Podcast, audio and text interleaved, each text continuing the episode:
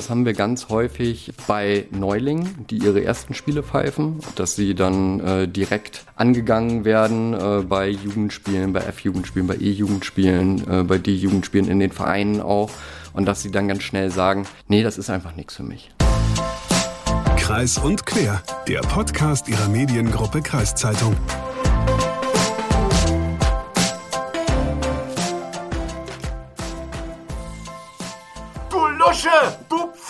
Pfeife! Sag mal, bist du blind oder was?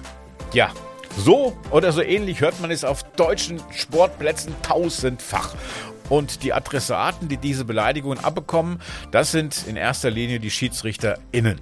Und ähm, ey, sind wir echt mal ehrlich, wer von uns Fußballfans, wer von uns Fußballfans werfe jetzt hier nun den ersten Stein? Wer hat denn noch nicht in seinem Fußballerleben als Spieler oder als Zuschauer über irgendwelche SchiedsrichterInnen gemeckert? Wer die noch nicht beschimpft? Aber erstmal moin und herzlich willkommen zu Kreis und Quer, dem Podcast der Mediengruppe Kreiszeitung. Ich bin Hagen Wolf. Ja, und sonst ist keiner mehr da. Mein Kollege Luca ist diese Woche auf Fortbildung. Jetzt nicht über Podcast, da weiß er ja schon alles, sondern über was, was er halt nicht so gut weiß. Da Luca diese Woche nicht da ist, da dachten wir uns, da machen wir mal ein Thema, wovon er wenig Ahnung hat und ich mehr. Und das ist eigentlich alles und im speziellen Fußball. Und hier genauer Schiedsrichter und Schiedsrichterinnen. Wir wollten einfach mal wissen, wie es hier im Amateurbereich im Landkreis Diepholz bei den SchiedsrichterInnen so läuft. Wie sieht's mit dem Nachwuchs aus und vor allem aber auch, wie sieht es mit der Gewalt gegen SchiedsrichterInnen aus? Sowohl körperliche als auch verbale Gewalt. Und daher habe ich mal mit dem Schiedsrichter-Obmann des Landkreises Diepholz, Jan Eike Ehlers, und zusätzlich noch mit einem jungen Schiri, der schon bei Spielen der A-Jugend-Bundesliga eingesetzt wird, geredet. Aber zum Thema. Ich weiß noch, als ich ein kleiner Junge war und das erste Mal bei einem Bundesligaspiel zugeschaut habe, da wurde ja die Heimmannschaft, wenn sie auf dem Platz gelaufen ist, vor dem Spiel von den Heimzuschauern beklatscht und von den Auswärtszuschauern ausgebuht. Umgekehrt das Spiel, wenn die Auswärtsmannschaft auf den Platz kam. Und als die Schiedsrichter dann auf den Platz kamen, da hat das ganze Stadion gepfiffen. Und ich habe mich damals gefragt, warum pfeifen die denn? Ich meine, die haben doch noch gar nichts gemacht, noch nicht mal einen Pfiff getan. Und als dann auch noch die ersten Gesänge kamen, wie ja zum Beispiel, Shiri, wir wissen, wo dein Auto steht, da dachte ich erst, wollen die jetzt alle mit dem nach Hause fahren, bis ich kapierte, dass die meisten damit meinten, das Auto eben zu beschädigen. Und ähm, ich bin ja so ein bisschen vorbelastet, ich komme ja aus einer Schiri-Familie. Naja, so, also mein Opa war Schiri. Also nicht, dass er jemals irgendeine Schiri-Prüfung abgelegt hätte, aber das war doch damals so, dass, dass, dass der Dorfverein, der hatte zwei Herrenmannschaften. Die erste und die zweite. Die zweite wurde auch Reserve genannt. Das waren dann meistens Fußballer, die da mitgespielt haben bei der zweiten, die ja, talentbefreit waren. Und bei diesen Spielen der zweiten Mannschaft, der Reserve, da kam jetzt extra kein Schiri irgendwo angereist, sondern diese Spiele pfiff meist ein Bewohner aus dem Ort der Heimmannschaft. Und das war das eben mein Opa. Und ähm, solange mein Opa die Heimspiele der Mannschaft gepfiffen hat, hat die Heimmannschaft nie verloren. Und das lag an meinem Opa eindeutig, der die Regeln, also der die wenigen Regeln, die er kannte, die hat er dann auch recht großzügig ausgelegt. Ähm, da wurde auch mal Elfmeter gepfiffen, wenn das Foul im Mittelfeld stattfand. Und ähm, da mein Opa 1,90 Meter groß war und vom Beruf Maurer, konnte er seine Fußballregeln auch körperlich ganz gut durchsetzen. Das ist heute leider zum Glück äh, nicht mehr so der Fall. Heute werden die Regeln natürlich von allen SchiedsrichterInnen regelkonform durchgesetzt. Und ich habe mich mal mit Jan Eike Ehlers getroffen, der kennt diese Regeln auf dem Platz sehr gut, weil er war mal Schiedsrichter und ist jetzt Schiedsrichter Obmann im Landkreis Diepholz. Und ich wollte zuerst mal wissen, wie die gerade abgelaufene Saison aus Sicht der Schiedsrichter war. Ja, ist sicherlich eine schwierige Saison für uns gewesen. Das war die erste Saison jetzt auch nach Corona. Das ist die erste vollständige Saison, die wir jetzt wieder gespielt haben. Wir haben als Schiedsrichter einen guten Saisonstart gehabt aus meiner Sicht. Ähm, zum Ende hin jetzt wurde es immer schwieriger, auch was die Besetzung der Spiele anging. Wir hatten viele Spielausfälle, ähm, auch Schiedsrichter sind ausgefallen durch Corona, sodass auch gerade meine Schiedsrichteransetzer da viel arbeiten mussten. Ähm, wir aber am Ende doch die ganz, ganz großen Teil der Spiele besetzen konnten. Und dementsprechend bin ich mit der Saison Stand jetzt sehr zufrieden. Wobei die Saison natürlich noch bis Ende Juni geht, so lange wie sonst selten. Sie hat ein bisschen Schwierigkeiten, Spiele zu besetzen. Ist das allgemein so, dass man so ein bisschen Schwierigkeiten hat im, im Nachwuchsbereich oder im Schiedsrichterwesen äh, genug Schiedsrichter, Schiedsrichterinnen zu, zu besitzen, zu haben? Ja, das ist ein Thema, das beschäftigt uns laufend. Ich hatte nochmal nachgeschaut, stand jetzt ca. 260 Schiedsrichter im Kreis Diepholz. Das ist grundsätzlich okay. Richtig wohlfühlen würde ich mich mit 300 Schiedsrichtern, wobei man das nie an so einer Zahl konkret festmachen kann. Es kommt immer ganz darauf an, wie sind auch die Schiedsrichter einsetzbar. Ähm, wir haben natürlich Schiedsrichter, das sind auch die ganz, ganz wichtigen, die brauchen wir. Die pfeifen 60, 70, 80, manche pfeifen 100 Spiele in der Saison. Und wenn ich natürlich 200 von denen hätte, dann hätte ich überhaupt gar keine Probleme. Das ist aber leider nicht so, beziehungsweise auch verständlicherweise. Viele, für viele ist Schiedsrichterei einfach ein Hobby, die wollen ein Spiel pro Woche machen und dementsprechend brauche ich natürlich schon eine gewisse Anzahl an Schiedsrichtern. Etwas, was in den Medien in den letzten ja, Wochen, Jahren, Monaten immer wieder mal aufkommt, Berichte über Gewalt gegen Schiedsrichter. Wie sieht es denn hier im Landkreis Diepholz aus? Es ist sehr, sehr wichtig, dass das Thema thematisiert wird, auch in den Medien und ähm, insbesondere die sozialen Medien machen es da natürlich auch einfach, dass die Fälle sich schnell verbreiten. Bei uns im Kreis Diepholz ist es so, dass wir mit körperlicher Gewalt grundsätzlich erstmal keine Probleme haben. Wir sehen gegen Schiedsrichter keine Probleme haben. Wir sehen schon jetzt auch, nachdem es nach Corona wieder losgegangen ist, zumindest mein Gefühl, dass auch teilweise die Spieler untereinander dass es da ein bisschen härter zur Sache geht. Körperliche Gewalt gegen Schiedsrichter hatten wir jetzt aktuell nicht. Was durchaus immer mal wieder vorkommt, ist natürlich ähm, verbale Gewalt. Ja, das ist, das kennen wir seit Jahrzehnten, dass ein Schiedsrichter beleidigt wird. Damit können die Schiedsrichter auch umgehen. Wenn es natürlich dann auch irgendwo in die, Bericht, äh, in die Richtung einer Bedrohung geht, ähm, ist es natürlich schon wesentlich schlimmer. Und das kam durchaus jetzt auch bei uns ein, zweimal vor. Wobei man dazu sagen muss, wie gesagt, es sind Einzelfälle, auch in den Mannschaften. Wir haben keine Vereine oder Mannschaften, wo wir sagen, oh, Achtung, ähm, da ist Gefahrenpotenzial, sondern es sind einzelne Ausfälle von Spielern. Und da bin ich auch sehr froh, ähm, dass das dann konsequent bestraft wird. Ähm, da sind wir, oder ich persönlich, sehr zufrieden äh, mit der Arbeit, die da unser Sportgericht macht und diese Spieler konsequent auch sperrt und entsprechend aussortiert. Wird man als Schiedsrichter, Schiedsrichter Schiedsrichterin denn auch ähm, geschult, wenn man ähm, verbal attackiert wird? Ja, wir thematisieren das Thema natürlich. Es ist häufig auch so, dass äh, die jungen Schiedsrichter zuerst mal als Assistent mitfahren in der Kreisliga und sich auch dann bei erfahrenen Schiedsrichtern abschauen können, wie man mit dem, wie man mit dem Thema umgeht.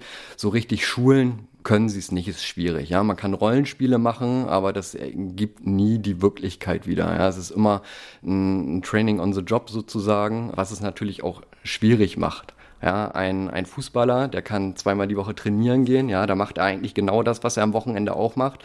Die Möglichkeit hat ein Schiedsrichter nicht. Ein Schiedsrichter kann nur besser werden, kann nur trainieren, wenn er Spiele pfeift. Das ist das, womit man dann umgehen muss. Gibt es Schiedsrichter, Schiedsrichterinnen, die gesagt haben, ich mache nicht mehr weiter, weil ich so oft ja angepflaumt, beleidigt werde, bedroht werde? Ja, das gibt es. Das haben wir ganz häufig bei Neulingen, die ihre ersten Spiele pfeifen, dass sie dann äh, direkt angegangen werden äh, bei Jugendspielen, bei F-Jugendspielen, bei E-Jugendspielen, äh, bei D-Jugendspielen in den Vereinen auch und dass sie dann ganz schnell sagen, nee, das ist einfach nichts für mich. Wenn Sie sagen F-Jugendspiele, D-Jugendspiele, E-Jugendspiele, dann sind das doch die Eltern diejenigen, die ähm, die beleidigen. Ja, das sind ausschließlich die, äh, die Eltern, die Zuschauer, die da gar nicht unbedingt beleidigen, aber die kritisieren. Ähm, und Sie müssen sich vorstellen, Sie pfeifen da Ihr erstes Spiel äh, als 14-, 15-Jähriger.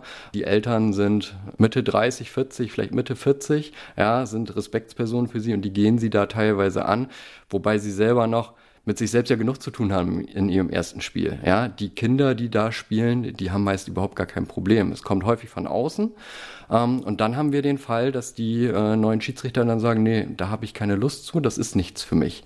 Die Erfahrung zeigt, dass wenn man sich so die ersten zwei, drei, vier, fünf Spiele durchgebissen hat als Schiedsrichter, in so eine Routine reinkommt, auch nicht mehr so nervös ist, wie man es logischerweise in den ersten Spielen ist, dass es dann besser wird. Wir versuchen vom Kreis ähm, da natürlich auch zu unterstützen. Seit anderthalb, zwei Jahren setzen wir auch für unsere Neulinge Paten an, werden das jetzt auch nochmal intensivieren in den nächsten Jahren, sodass jeder, der bei uns einen Schiedsrichterschein macht im Kreis Diepholz, mindestens in seinen ersten drei Spielen von einem Paten begleitet wird, der ein erfahrener Schiedsrichter ist und der dann auch im Zweifel mal draußen für Ruhe sorgen kann, wenn die Eltern sich daneben benehmen. Gibt es jetzt inzwischen mehr Frauen, die auch Schiedsrichterin werden wollen? Grundsätzlich gibt es mehr Schiedsrichterinnen, glaube ich, als vor, vor 10, 15 Jahren. Es hat noch nicht so den großen Boom gegeben, zumindest nicht bei uns, das muss man ganz klar so sagen. Wir haben Schiedsrichterinnen, also wir haben, glaube ich, 10, 10 12 Schiedsrichterinnen, die bei uns aktiv sind die das äh, Hobby auch mit viel Freude äh, bestreiten, so wie alle anderen männlichen Kollegen auch. Es ist häufig so bei den Schiedsrichterinnen, dass sie dass sie Multifunktionäre sind, äh, will ich mal so sagen. Ja? Ähm, wir haben ganz viele junge, auch talentierte Schiedsrichterinnen, die dann aber zum Beispiel in ihrem eigenen Verein auch eine Jugendmannschaft trainieren, die selber noch Fußball spielen und wo dann natürlich die Zeit auch beschränkt ist. Als Schiedsrichter ist es so, äh, auch wie als Fußballer, ähm, wenn man natürlich aufsteigen möchte, muss ich Zeit in das Hobby investieren. Ja? Ein Fußballer, der nur einmal die Woche trainiert, der wird sicherlich auch nicht irgendwann mal Landesliga spielen, sondern der Aufwand auch fürs Training oder für die Weiterbildung und für die Spiele ist dann schon höher.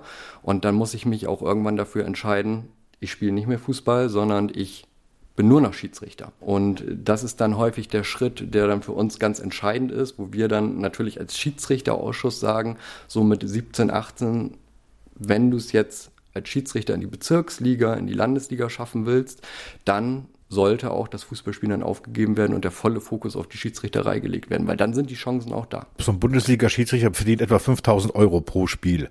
Wie schwer ist es aufzusteigen oder wie steige ich überhaupt auf? Ja, man steigt auf durch gute Leistung. Ja, ähm, es ist so, dass da drei, drei Säulen gibt. Ähm, einerseits muss man natürlich regeltechnisch gut sein. Das heißt, äh, man muss einen Regeltest ablegen einmal im Jahr, der dann äh, in die Bewertung mit einfließt. Man muss läuferisch gut sein. Ähm, und das dritte und das wichtigste Argument sind natürlich dann die Spielleitung. Ähm, ein Schiedsrichter wird durch andere erfahrene Schiedsrichter, sogenannte Beobachter, beobachtet in seinen Spielen, bekommt dann eine Note und abhängig von dieser Note kann der Schiedsrichter dann auf oder auch absteigen. Wie viel gibt es denn normalerweise für ein Spiel, wenn man das hier in, der, in den unteren Klassen leitet? Wir haben 2019 eine Spesenerhöhung gehabt, die auch sehr ordentlich war. Inzwischen bekommt man für ein, sagen wir beispielsweise für ein C-Jugendspiel bekommt man 16 Euro plus Fahrtgeld für jeden gefahrenen Kilometer. Als Schiedsrichterassistent in der Kreisliga bekommt man 20 Euro und das kann dann hochgehen bis zur Bezirksliga zum Beispiel bekommt der Schiedsrichter 35 Euro und der Schiedsrichterassistent 22 Euro. Das ist für die jungen Leute sicherlich ein ganz gutes Taschengeld.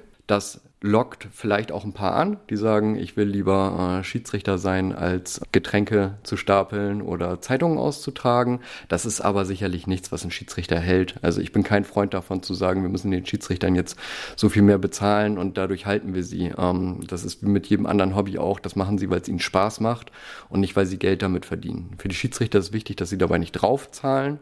Ja, insbesondere jetzt bei den aktuellen Benzinpreisen ist, kann das schon mal ein Problem sein ein guter Stundenlohn ist es trotzdem nicht. Also wenn Sie sehen, dass ein Bezirksligaschiedsrichter zum Beispiel, ähm, wenn er ein Spiel in Hannover pfeift, ähm, wie viele Stunden der unterwegs ist, ähm, wenn Sie dann den Stundenlohn ausrechnen, dann ist es nichts, bevor man reich wird. Kann ich als Schiedsrichter alle Fußballspiele umsonst angucken? Ja, das können Sie. Ähm, zumindest alle, die der DFB organisiert, kann man umsonst besuchen. Das ist sicherlich auch attraktiv ja, für, für, junge, für junge Leute. Einfach mal ähm, kurzfristig, wenn man selber kein Spiel hat, die Möglichkeit zu haben, ins Weserstadion zu gehen. Lockt sicherlich auch viele an. Aber genauso kann man auch jedes Regionalliga, Landesliga oder Kreisligaspiel schauen als Schiedsrichter, ohne Eintritt zahlen zu müssen.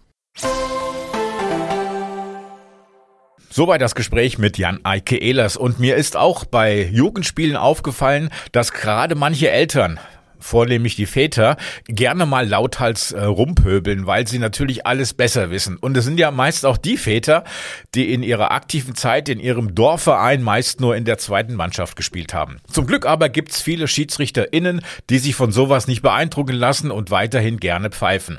Und einer von denen ist Till Schierbaum. Der hat mit 14 seine Schiedsrichterprüfung abgelegt und danach eine respektvolle Schiedsrichterkarriere hingelegt und wird schon mit inzwischen 20 Jahren bei Spielen Spielen der A-Jugend-Bundesliga eingesetzt. Ich habe mit ihm über seine bisherige Laufbahn geredet und welche Ziele er noch hat. Till, du bist inzwischen 20 Jahre alt und hast mit 14 deinen Schiri-Schein gemacht. Kannst dich noch daran erinnern, wie, dein, wie es war, wie du dein erstes Spiel gepfiffen hast? Wie war denn deine innere Gemütsverfassung bei dem Spiel? Ja, man war vorher natürlich schon so ein bisschen aufgeregt, so klar, erster Einsatz, das erste Mal los und man wusste auch noch nicht, was da jetzt genau auf einen zukommt. Aber es hat auf jeden Fall Spaß gemacht, das, das weiß ich noch und alles gut über die Bühne gebracht und dann war man danach natürlich auch so ein bisschen stolz und auch erleichtert, dass man es in Anführungsstrichen geschafft hat. Wir haben von Jan Eike Ehlers gerade im Podcast gehört, dass viele Jugendliche, die neu anfangen zu pfeifen, dass die nach dem ersten Spiel, wenn sie von den Eltern beleidigt werden, auch aufhören. War das bei dir auch so ein Gedanke, dass du gesagt hast, irgendwie wird es schwierig oder hast du mhm. gesagt, das macht so viel Fun, ich will weitermachen? Also bei mir war es tatsächlich nicht so. Also ich wollte immer weitermachen. Das Thema Aufhören kam bei mir eigentlich nie in Frage, weil es einfach zu viel Spaß gemacht hat. Aber es ist natürlich so, wenn man da jetzt nicht mit hundertprozentiger Leidenschaft am Anfang vielleicht dabei ist oder sich das zu sehr zu Herzen nimmt, was da teilweise kommt ähm, von außen, dann ähm, ja, kann ich das schon verstehen, wenn da so ein 14, 15, 16-Jähriger sagt, das wird mir jetzt zu viel und warum sollte ich mich hier anschreien lassen? Ja, dann kann ich auch aufhören. Wie war denn dein weiterer Weg? Inzwischen bist du 20 Jahre alt. Wie ging es dann weiter als Schiri für dich? Ich habe so eher die ersten Jahre dann noch Jugendspiele gepfiffen. Mit 16 meine ich war dann das erste Herrenspiel äh, dran, das erste offiziell angesetzte. Ähm, danach ging es dann auch tatsächlich relativ schnell hoch. Also ich bin dann in der zweiten Kreisklasse damals angefangen, das erste Herrenspiel zu pfeifen und ja, dann im Sommer erste Kreisklasse aufgestiegen, im Winter dann in die Kreisliga und dann war ich mit Ende 17 schon in der Bezirksliga und seitdem bin ich auch da. Inzwischen bist du nicht nur Bezirksliga, sondern pfeifst ja auch äh, A-Jugend-Bundesliga. Was ist so der Unterschied zwischen A-Jugend-Bundesliga und Bezirksliga in kurzen Worten? Gut, erstmal muss ich korrigieren, ich pfeife nicht A-Jugend-Bundesliga, sondern ich äh, stehe an der Linie. Also als Assistent bin ich da unterwegs. Also es ist schon nochmal was anderes. Aber es ist natürlich vor allem fußballerisch ein deutlicher Unterschied. Also es wird wirklich mehr Fußball gespielt, auch besserer Fußball gespielt, schneller das Spiel an sich, weniger Foulspiele. Es ist auch so, dass die Spieler dann eher weiterspielen wollen und ja, dann fast meckern, wenn man abpfeift. Die wollen die Vorteile haben und ähm, ja, es ist einfach ein, ein schnelleres Spiel, was man jetzt in der Bezirksliga beispielsweise noch nicht so ausgeprägt hat. Klar können die Leute da auch Fußball spielen, das will ich damit gar nicht anzweifeln und auch gar nicht in Frage stellen. Aber es ist natürlich in der A-Jugend-Bundesliga nochmal ein anderes Niveau. Wir reden ja in dem Podcast unter anderem auch über Gewalt gegen Schiris. Mhm. Verbal als auch körperlich. Äh, du hast jetzt, glaube ich, fünf Jahre pfeifst du jetzt. Ja. Welche Erfahrung hast du damit? Ähm, also ich muss erstmal sagen, körperlich habe ich zum Glück noch keine gewalttätigen Erfahrungen gemacht. Also das ist mir zum Glück erspart geblieben bis jetzt. Ich hoffe auch, dass das so bleibt in den Jahren, wo ich noch pfeife in der Zukunft. Aber klar, das, äh, die Gefahr ist natürlich immer irgendwo da, aber das muss man einfach komplett ausblenden und die Wahrscheinlichkeit, dass man irgendwann mal angegriffen wird körperlich, ist natürlich auch sehr gering. Also das ähm, steht natürlich gar nicht in dem Verhältnis, wo es halt nicht passiert. Und äh, ja, verbal wird man schon mal angegangen, vor allem von den Zuschauern, ähm, die dann halt da draußen ihre paar Bier trinken und auch äh, ja so ein bisschen pöbeln, sage ich mal, wollen. Das gehört für viele auch irgendwie dazu. Leider Gottes muss man sagen. Ähm, aber irgendwann ja baut man da so ein Fell auf und dann geht es ins eine Ohr rein und ins andere wieder raus. Und ja, da, da baut man so, so, ein, so ein Schutzschild quasi auf.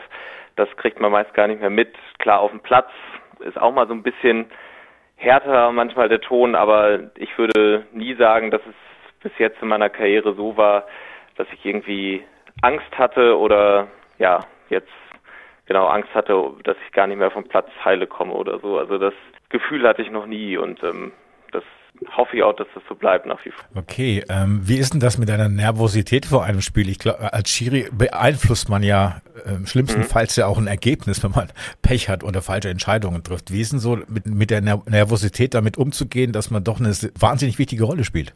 Ja, man, man ist sich dessen schon bewusst, dass man eine Verantwortung hat für ähm, mindestens 22 Leute erstmal auf dem Platz und auch für die Vereine geht ja auch um Auf- und Abstieg und das sind dann auch teilweise wichtige Spiele, das ist klar. Und ich gebe auch zu, dass man vor dem einen oder anderen Spiel, gerade wenn es um ein bisschen mehr geht, auch mal ein bisschen angespannt ist.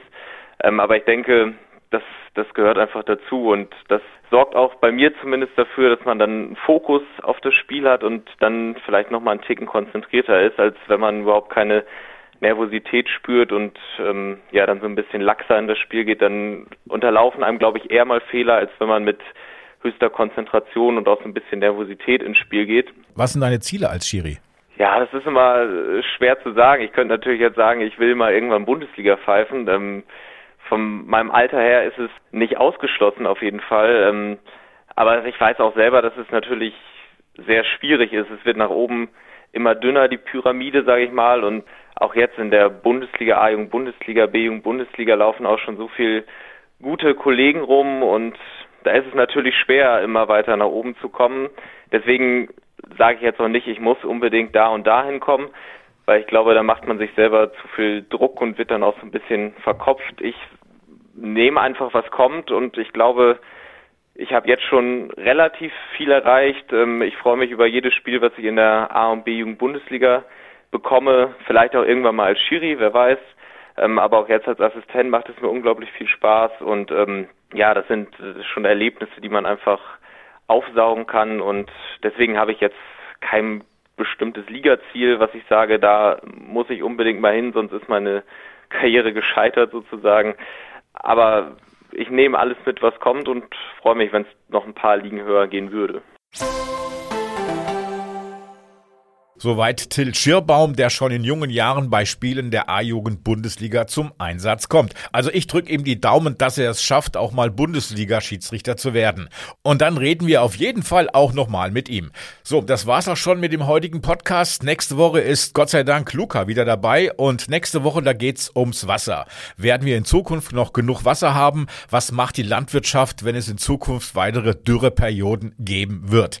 Das sind alles Fragen, die wir unter anderem im nächsten Podcast Podcast am nächsten Freitag beantworten werden. Und noch ein wichtiger Hinweis, bereits am nächsten Dienstag gibt's ein neues Aktiv im Archiv und da geht's um einen Löwenausbruch in Delmenhorst aus dem Jahre 1963. Und ganz ehrlich, wenn du sowas nicht hörst, kannst du sowas nicht glauben. Also hört rein und haut rein. Macht's gut, schönes Wochenende, schöne Pfingsten.